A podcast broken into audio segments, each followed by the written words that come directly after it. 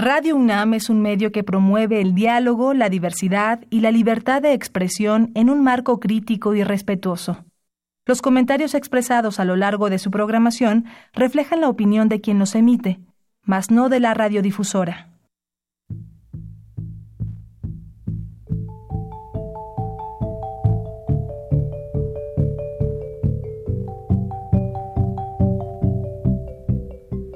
Radio Universidad Nacional y la Facultad de Economía presentan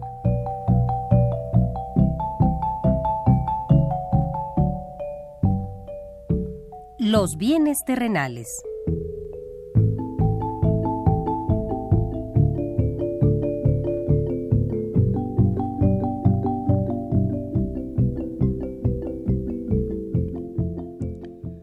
Bienvenidos a este espacio radiofónico de la Facultad de Economía de la UNAM. Como cada semana, estamos aquí con ustedes para reflexionar sobre un tema interesante relacionado con la economía, la política, la cultura y las cuestiones sociales.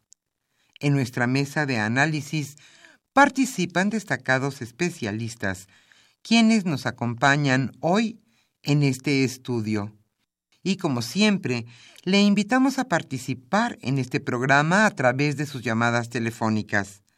Para nosotros es un gusto saber que usted desde su casa, desde su oficina o en el lugar donde se encuentre, se interesa en el tema que tratamos. Nuestro número 5536 8989. Repito con mucho gusto, 5536 8989.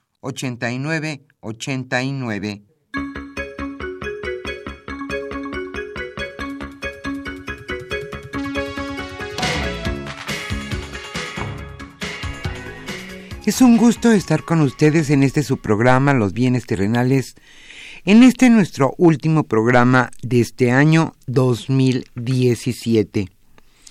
Hoy hablaremos sobre el presente y futuro de la sociedad mexicana. ¿Qué nos espera para el año 2018? Hoy estarán en este programa analizando este tema presente y futuro de la sociedad mexicana Carlos Javier Cabrera Adame, Rafael Buendía García, Aníbal Gutiérrez Lara y Alejandro Pérez Pascual.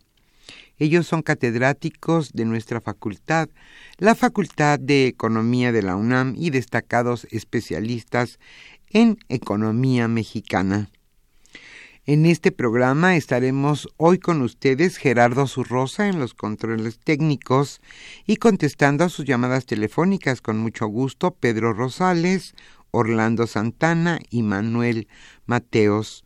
Yo soy Irma Espinosa y les invito a quedarse con nosotros en este programa hasta las 13 horas. El libro que hoy estaremos obsequiando a los radioescuchas que se comuniquen a este programa se titula El legado intelectual de los economistas mexicanos. Antes de iniciar nuestra mesa de análisis con este interesante tema y desde luego importante en la agenda nacional, presente y futuro de la sociedad mexicana, le invitamos a escuchar lo más destacado en economía durante la semana.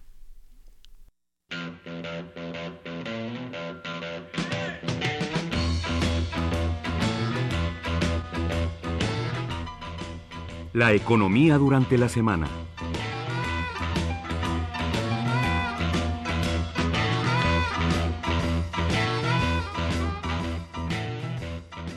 Aprueban en el Senado la ley de seguridad. Hoy a las seis horas los senadores aprobaron en lo general la ley de seguridad interior. Pese al rechazo de la sociedad, pronunciamientos inéditos de la ONU, el rechazo de académicos y la presión de activistas en México, el Senado aprobó en lo general y en lo particular modificaciones a la Ley de Seguridad Interior, por lo que fue regresada a la Cámara de Diputados. Tras una larga discusión que inició ayer a las 14.30 horas y terminó hoy cerca de las seis horas, ya en el último día del periodo ordinario de sesiones, con 71 votos a favor del PRI, del Partido Verde y del PAN, fue aprobada esta iniciativa y regresada al PRI, y perdón, y regresada a la Cámara de Diputados. Ahora los diputados buscarán aprobar el dictamen lo antes posible para mandarlo al presidente Enrique Peña Nieto y que éste promulgue la ley.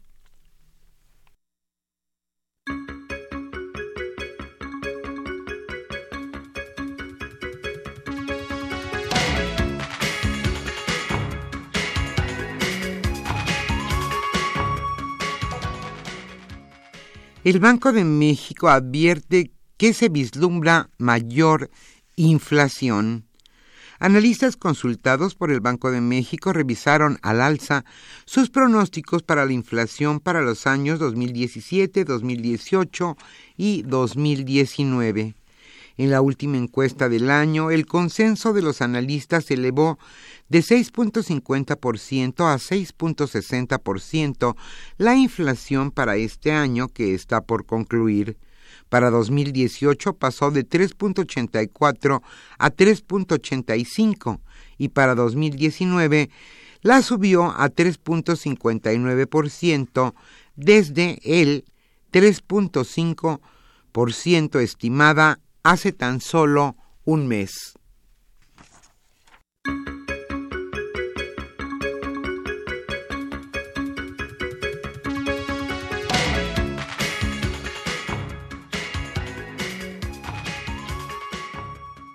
Maestra Elba Ester Gordillo va a prisión domiciliaria y el panal se une al PRI.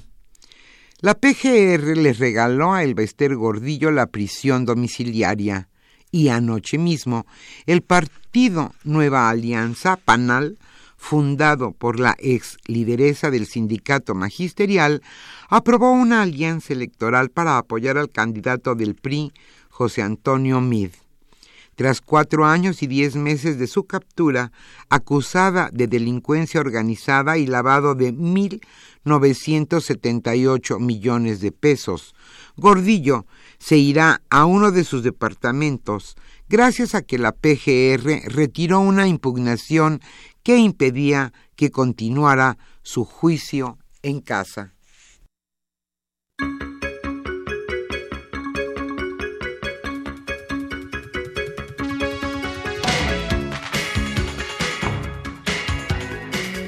Aumenta la tasa de referencia.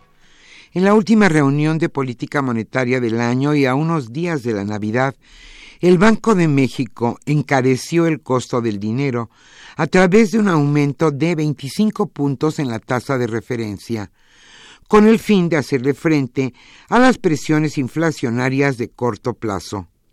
Con ello, el objetivo de la tasa de interés interbancaria a un día, que es la herramienta que tiene el Banco Central para controlar el crecimiento de dinero y de la inflación, cerró con un nivel de 7.25% en 2017, desde 5.75% en el que se encontraba en diciembre del año 2016.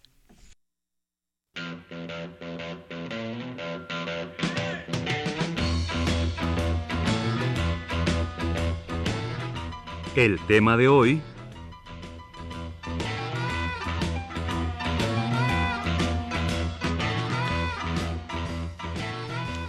Como señalamos al inicio de este programa, hoy en nuestra mesa de análisis trataremos el tema presente y futuro de la sociedad mexicana.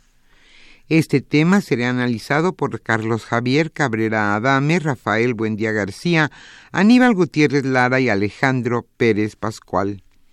Sin duda importante saber qué es lo que nos, nos depara el destino, qué sucederá en 2018, cómo se ve en materia económica nuestro país. Hoy hablaremos sobre esto, presente y futuro de la sociedad mexicana. Como siempre, le invitamos a participar en este programa a través de sus llamadas telefónicas. Hoy estaremos obsequiando el libro El legado intelectual de los economistas mexicanos. Este libro fue coordinado por María Eugenia Romero Sotelo, Leonor Ludloff y Juan Pablo Arroyo. Le invitamos, como siempre, a externar sus dudas, preguntas, sugerencias y comentarios en torno al tema que analizaremos, presente y futuro de la sociedad mexicana. Hoy estaremos escuchando sones huastecos.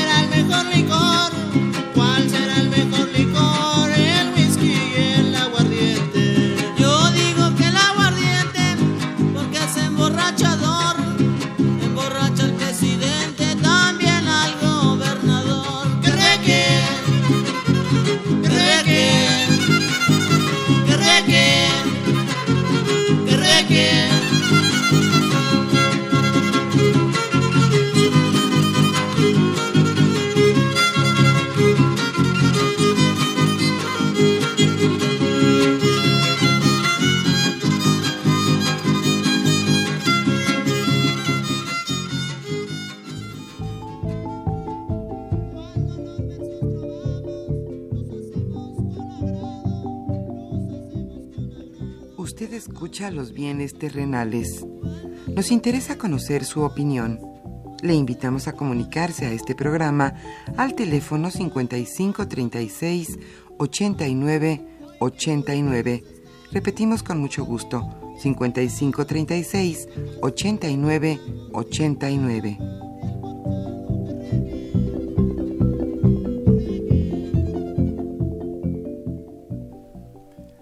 Muy buenas tardes, estimados radioescuchas de los bienes terrenales. Bienvenidos a una emisión más de este programa que con mucho gusto lleva a ustedes la Facultad de Economía y Radio Universidad Nacional Autónoma de México. Eh, bien, les comentamos que oh, esta es la última emisión que realizaremos durante este año en virtud de que pues la universidad cierra sus puertas eh, a partir de, mañana. Mañana todavía si alguien tiene algún pendiente en ciudad en alguna dependencia de la universidad puede, intentar puede intentar hacerlo. Eh, y bueno, hemos concluido un año en el que con mucho gusto hemos estado haciendo trabajos, hemos estado, estando haciendo esfuerzos para ponerles, para llevarles a ustedes los temas que preocupan, los temas que se discuten, que se debaten, los temas que tienen que ver con el desempeño eh, de la actividad económica de nuestro país, de su actividad eh, financiera, de su actividad eh, monetaria. Y bueno, también hemos incursionado en temas sociales, en temas políticos, porque pues tratamos de llevarles a ustedes una visión completa de lo que sucede en la economía y en la sociedad mexicana. Justamente el programa de hoy se tiene como título Presente y Futuro de la Sociedad mexicana, eh, aunque bueno, desde luego haremos algunos, eh, algunos planteamientos que tienen que ver con algunos antecedentes que nos ayudan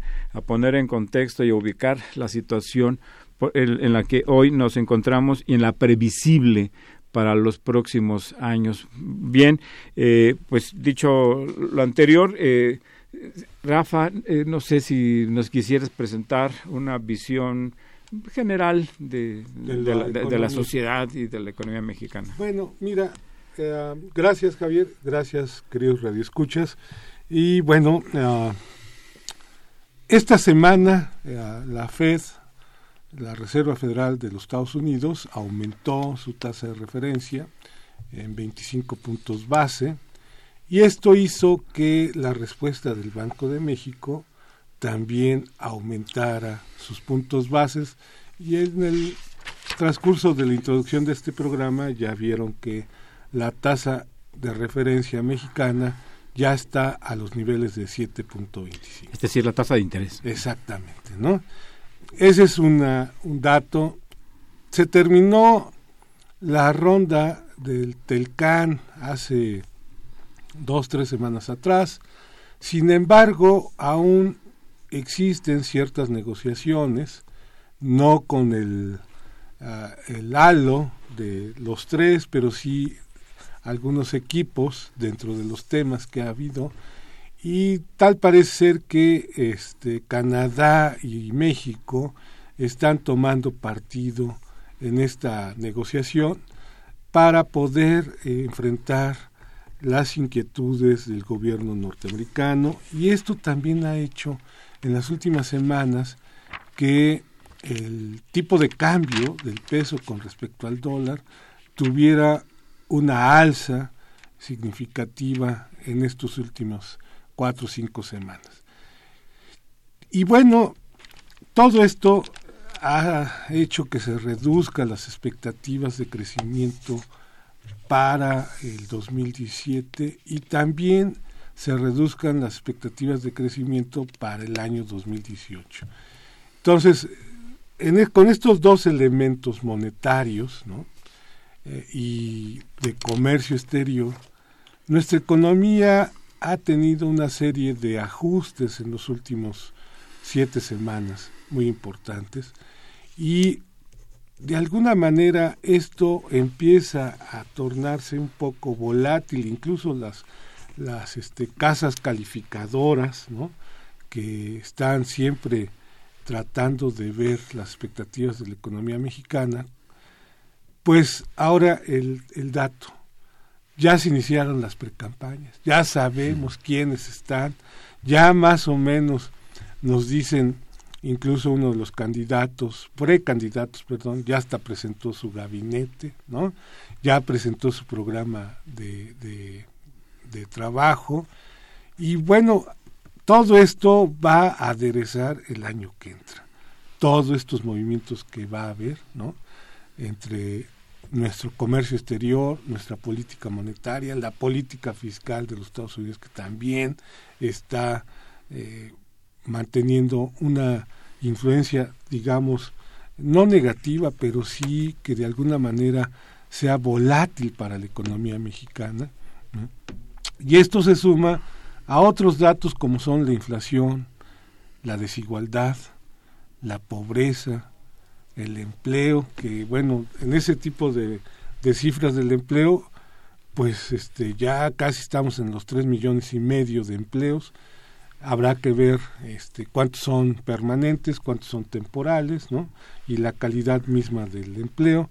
Pero efectivamente, el señor Peña Nieto pues nos dice que este sí ha sido el sexenio del empleo, porque si lo comparamos con las anteriores dos administraciones, efectivamente el empleo no fue una de las variables más importantes de esas dos administraciones. Entonces está Estamos cerrando una economía, digamos, desde mi perspectiva, volátil. Todavía hay que ajustar algunas cosas. Sin embargo, este, no peco de optimista, sino de positivo. Y yo creo que el año 2018 eh, nos va a ir bien, con sus ajustes todavía.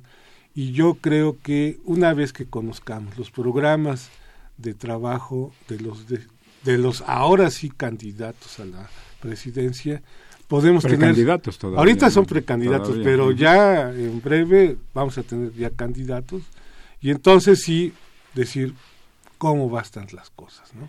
el único que sabemos es el señor de Morena ¿no?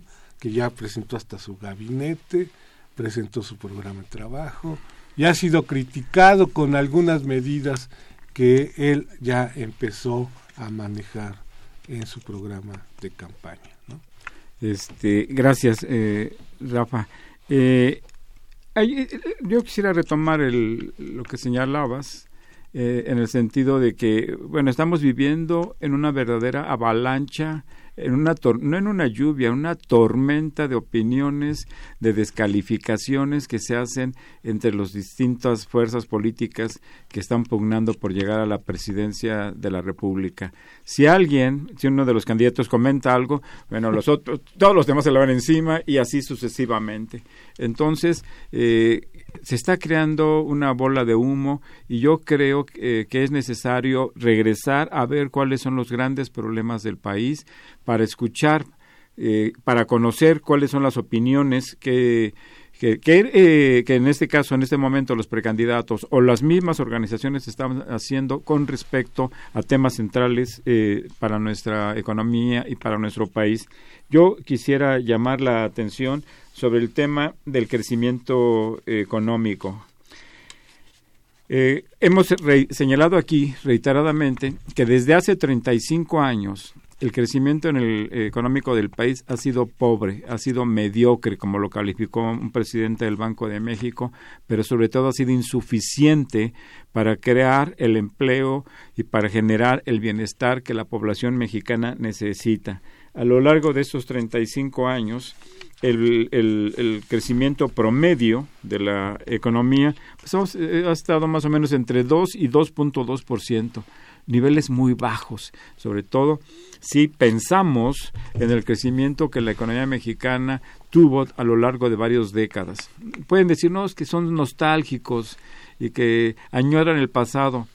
Eh, yo, yo creo que más que añorar el pasado, lo que se extraña son niveles de crecimiento que generen la posibilidad de tener bienestar y mejores condiciones de vida en nuestro país.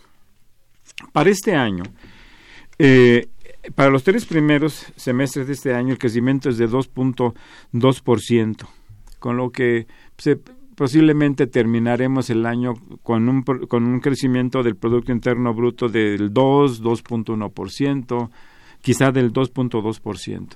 ¿Por qué es importante el tema de hablar del producto?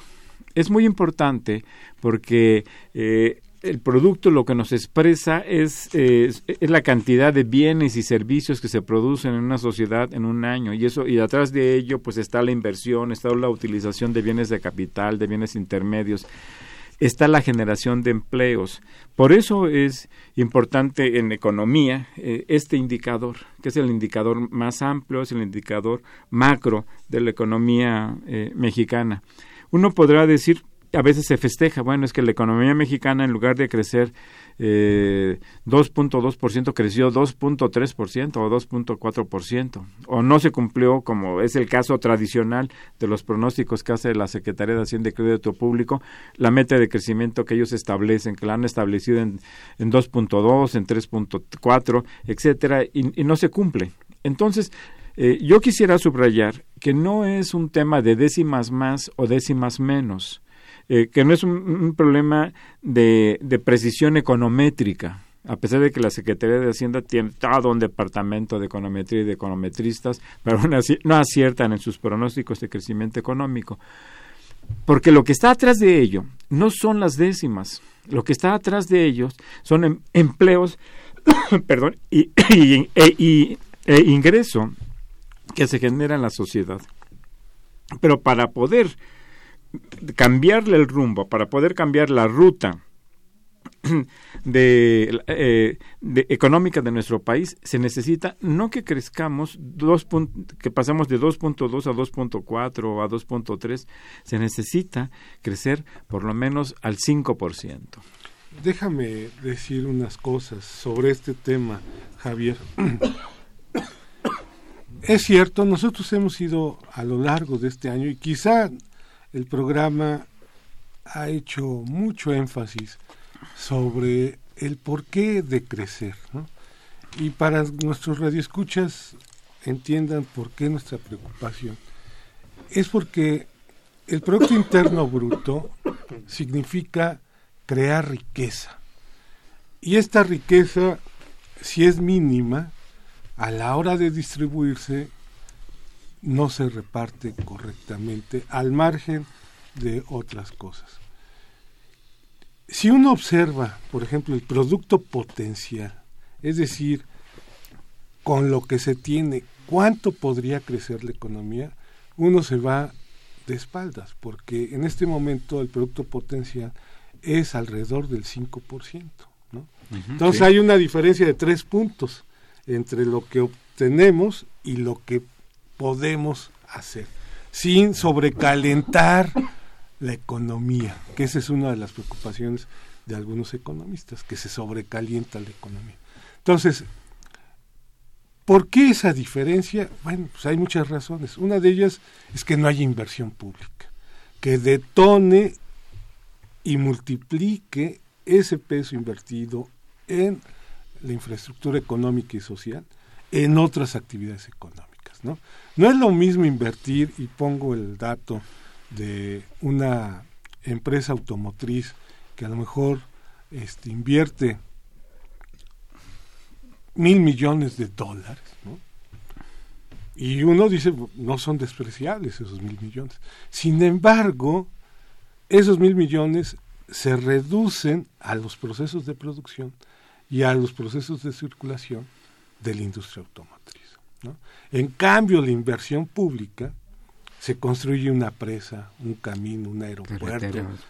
Entonces aumenta la productividad y es para todos, ¿no? Entonces ahí está una de las este, eh, causas por las que no crece. Otra de las causas es que nuestros mercados siguen estando altamente concentrados. Es decir, donde uno voltee, hay dos, tres, cuatro competidores importantes y ellos son los que marcan las reglas del juego. Y bueno, los economistas sabemos que, que un mercado tendiendo al monopolio o tendiendo hacia el oligopolio, la competencia no es importante, la innovación no es importante, la productividad no es importante. ¿Por qué? Porque ellos están dando las condiciones del mercado. Entonces, mientras no ataquemos esas concentraciones en el mercado, no vamos a poder lograr romper ese círculo vicioso que hemos tenido durante muchos años. ¿no? Eh, eh, sí, efectivamente, eh, es, esa es la situación, esa es la importancia de, del crecimiento económico en los aspectos, en las áreas que, comentas, Rafa. y, y hay otro punto al que yo me quisiera o quiero hacer referencia en términos de la relación que existe entre crecimiento económico y desarrollo económico. El crecimiento económico pues, es el, el, aumento cuantitativo de la cantidad de bienes y servicios de que se dispone y el desarrollo económico significa eso, que haya ese crecimiento económico, pero que al mismo tiempo haya mejores condiciones de vida, que tengamos mejor medio ambiente, que tengamos menos contaminaciones, mejores servicios, mejores transportes, mejores servicios de salud, de educación, de asistencia social en términos generales. Pero solamente se puede aspirar a esos niveles de desarrollo si hay crecimiento económico, si hay recursos, porque si no hay crecimiento económico, pues va a ser menor la cantidad de personas y de empresas que paguen impuestos y la captación tributaria también va a ser menor. ¿Qué es lo que va a suceder entonces? Pues que el gobierno, el Estado va a tener menos recursos para destinarlos a, satisfacer las necesidades eh, eh, básicas de la población y las necesidades de infraestructura para aumentar para el crecimiento económico de nuestro país. Entonces hay un vínculo entre mejores condiciones de vida y crecimiento económico para que haya mejores condiciones de vida necesitamos crecimiento económico y al mismo tiempo para que haya mejor, al mismo tiempo mejores condiciones de vida, más cultura, mayor educación, mayor desarrollo tecnológico, mayor innovación, pues se va a traducir en mayor eh, crecimiento económico. Para cerrar el punto de la producción quisiera decirles algo que en alguna ocasión también ya hemos comentado en este programa y es un tema pues, eh, de esa magia este, en el buen sentido de la palabra que hay en la economía. En, en, economía eh, y, en, general en la vida uno piensa que el futuro es incierto. ¿no? A menos que tuviéramos una bolita de cristal y pudiéramos saber qué es lo que pasa para adelante. Pero resulta que en economía también el pasado es incierto. y, no se rían, estimados radioescuchas, sí, para ustedes que estudian o que enseñan en, sus clases. Pero eh, rápidamente voy a tratar de explicar esta, esta situación. el Instituto Nacional de Geografía y Estadística eh, presenta eh, diversas, la verdad es que una gran cantidad de, encuestas, de mediciones eh, que realiza, que realizan ahí los investigadores y las personas que trabajan ahí en esa institución, en el INEGI. Y hay un recurso, un, trabajo eh, estadístico que tiene que ver con el cambio de lo que se llama el año base. Si el año base mm. que se toma como referencia para realizar las mediciones, en este caso del Producto Interno Bruto. Entonces, un cambio en el año base, como el que recientemente se presentó, que pasó de, dos, de, un año base, de, tener como año base de 2008 a tener como año base 2013, significa, significa el cambio de, de, los resultados. Entonces, eh, pues se alteraron, eh, eh, se, atenuaron algunas caídas, se, se acentuaron algunas subidas de, de los indicadores. Entonces, por eso decimos que en economía no solo el futuro es incierto, sino que también el pasado es incierto. Como resultado de estos cambios, el INEGI presentó el pasado 31 de octubre eh, los resultados que se obtuvieron con este cambio de año base. Resulta que con el año base 2008, eh, el crecimiento de la economía durante los cuatro años, 2013, 2014, 2015 y 2016, del presidente Peña Nieto de la actual administración, el crecimiento sería de 2.15%, pero con el nuevo eh, año base, es decir, 2013, el crecimiento promedio para estos mismos años de la administración, los primeros cuatro años de la administración del presidente Peña, es de 2.6, es decir, que hay un punto cinco del producto de diferencia para cada, este, eh, en este caso para los cuatro años del señor Peña. Inclusive, de acuerdo con este cambio de año base, eh, el presidente Peña alcanzó eh, durante su administración se alcanzó un crecimiento de 3.3% en el año eh, 2015 nivel que, que, que, no se había alcanzado, que no se había observado. Todas las tasas de crecimiento se habían ubicado, habían ubicado por debajo de 3%. de 3%. En fin, eh, les comento esto un poco como anécdota y un poco también como una reflexión en torno a la importancia que tienen los indicadores y las estadísticas económicas y el cuidado con el que hay que tratarlas. Sin embargo, lo que sí debe de quedar claro es que más allá de la manipulación estadística, lo que es importante es que aumente la inversión, que aumente el crecimiento económico y las posibilidades de contar con un mejor país. Vamos a realizar. ¿Quieres cerrar algo? Nada más. algo y este, hacemos una pausa. Para que nuestros radioescuchas este, tengan una idea. Se preguntará por qué cambian de año base, ¿no? Periódicamente, porque desde mi época de estudiante se han cambiado muchas veces las Así es. Entonces tiene que ver, queridos radioescuchas, porque se supone que entre un año base que sea muy alejado a nuestro presente, hace que no estén correctamente valorados los crecimientos quitándole la inflación. Entonces, el INEGI periódicamente está ajustando los años base, ¿no? Y hace ese asunto, que se achatan las caídas y se pronuncian mucho más eh, con énfasis las, las elevaciones. Yo sí quisiera hacer la prudencia de que nuestros queridos radioescuchas no vayan a creer este es un rollo ya político, dirigido por parte del presidente y que está haciendo ¿Y por qué no, nueva historia, ¿no? no? Digo, que cada quien se, forme su opinión. Está la, está la, porque la, metodología metodológica del INEGI nos da el por qué escogió 2013, ¿no? Ajá, pero hay, hay un dato curioso. Eh, para los gobiernos del presidente Fox y el presidente Calderón, la tasa promedio de crecimiento anual disminuyó. Y el único caso en el que subió, como ya dije, eh, con, la, con el año base anterior, 2008, es 2.1 y con el nuevo 2.6, ese es el caso del señor Peña Nieto. Seguramente es una casualidad, yo, estoy seguro de que es pues, algo totalmente circunstancial, ¿no? Que no tiene nada que ver con, una mala intención o con la intención de manipular las estadísticas. No, pues, pues digo, en México eso ah, sería impensable. Pero lo que sí es que está la metodología. El documento fue publicado el 31 de 2017 y quien tenga un poco de curiosidad para ver cómo ah, están estas cuestiones, ahí están. ¿no? Este, que no vayan a creer que es... Este... sí, sí, que es mala intención. y de parte nuestra tampoco. nada, por favor. Pero claramente se puede ver que eh, para las dos secciones anteriores se disminuye la tasa media de crecimiento y para el caso de, esta administración aumenta. Pero es una casualidad. Vamos a hacer una pausa y regresamos a los bienes terrenales.